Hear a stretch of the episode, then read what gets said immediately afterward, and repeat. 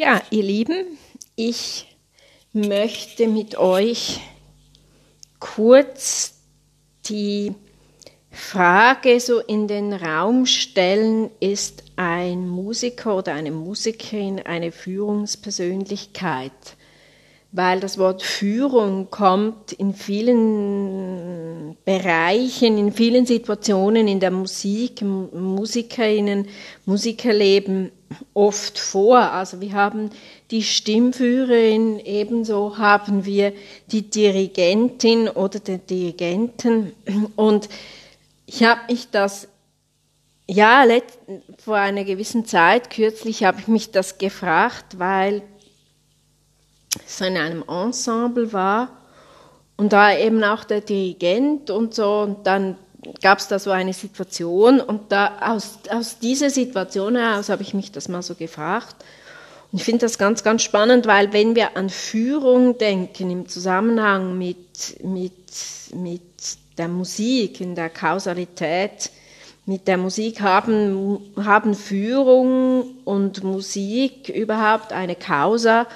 Und dann muss ich sagen, ja schon, eben, es gibt aus meiner Sicht muss ein Dirigent eine Führungspersönlichkeit sein, eben auch die Stimmführerin oder der Stimmführer muss eine Persönlichkeit sein, eine Führungspersönlichkeit. Und ich denke eben, jeder Musiker, jede Musikerin ist ihr eigener Unternehmer oder Unternehmerin, deshalb sollte sie eigentlich schon Führungspersönlichkeit haben.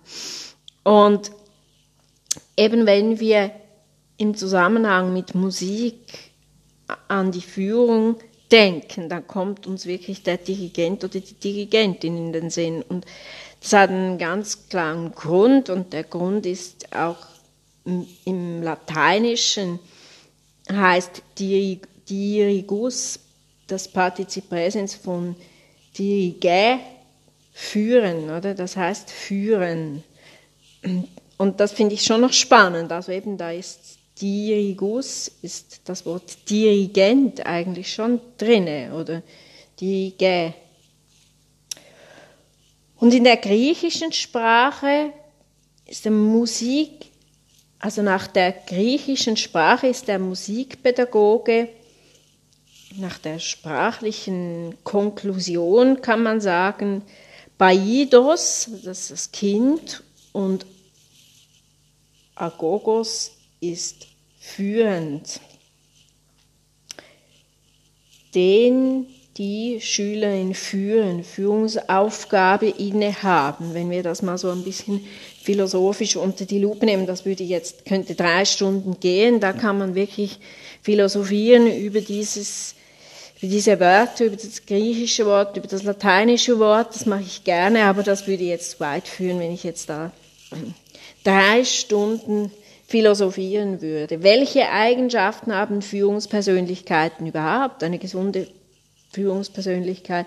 Und welche Eigenschaften? Da kommt mir spontan Selbstvertrauen, also das eigene Vertrauen in sich selbst äh, in den Sinn. Die Flexibilität ist aus meiner Sicht sehr, sehr wichtig. Also die Aufrichtigkeit, das Standing haben, Weitsichtigkeit und in Gruppen sind Eigenschaften von Vorteil, finde ich, wie Motivation. Also wenn ich jetzt meine Schülerinnen und Schüler denke oder auch an meine Ensembles, Motivation, die, auch die Selbstwahrnehmung, dass man sich eben wahrnimmt, wie wirkt man, wie kommt das an beim Gegenüber, das sind alles so Dinge, die man, die, ja, die wichtig sind, die sind im Leben auch wichtig und die sind eben in einer Gruppe, sind die sehr essentiell aus meiner Sicht. Die, die anwesende Person mit, mit die anwesenden Personen mit, mit Ruhe und Zufriedenheit führen können und,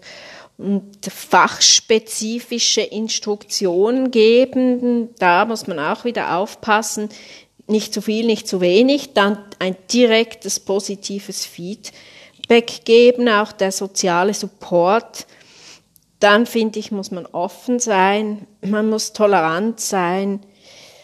ein informatives Verhalten haben, also nicht irgendwie die Hälfte zurückhalten wollen, sondern man muss wirklich ein, ein informatives Verhalten haben. Man könnte sagen, ja, das sind eigentlich fast demokratische Eigenschaften. Dann muss ich auch konsequent der Sache wegen klar und vielleicht auch stre mal streng sein, obwohl Strenge hat so einen Beigeschmack, einen schlechten.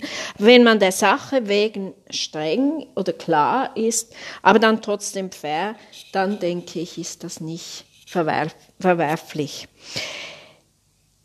Das sind jetzt fünfeinhalb Minuten. Ich denke, man könnte drei Stunden darüber philosophieren und ich habe mich jetzt da mal kurz gehalten, weil ich mich ja immer so in diesem Zeitrange bewege, weil das zu weit führen würde, wenn ich jetzt da drei Stunden darüber philosophieren würde. Bin mir dessen sehr bewusst, dass das sehr viel länger gehen könnte, aber das macht wenig Sinn.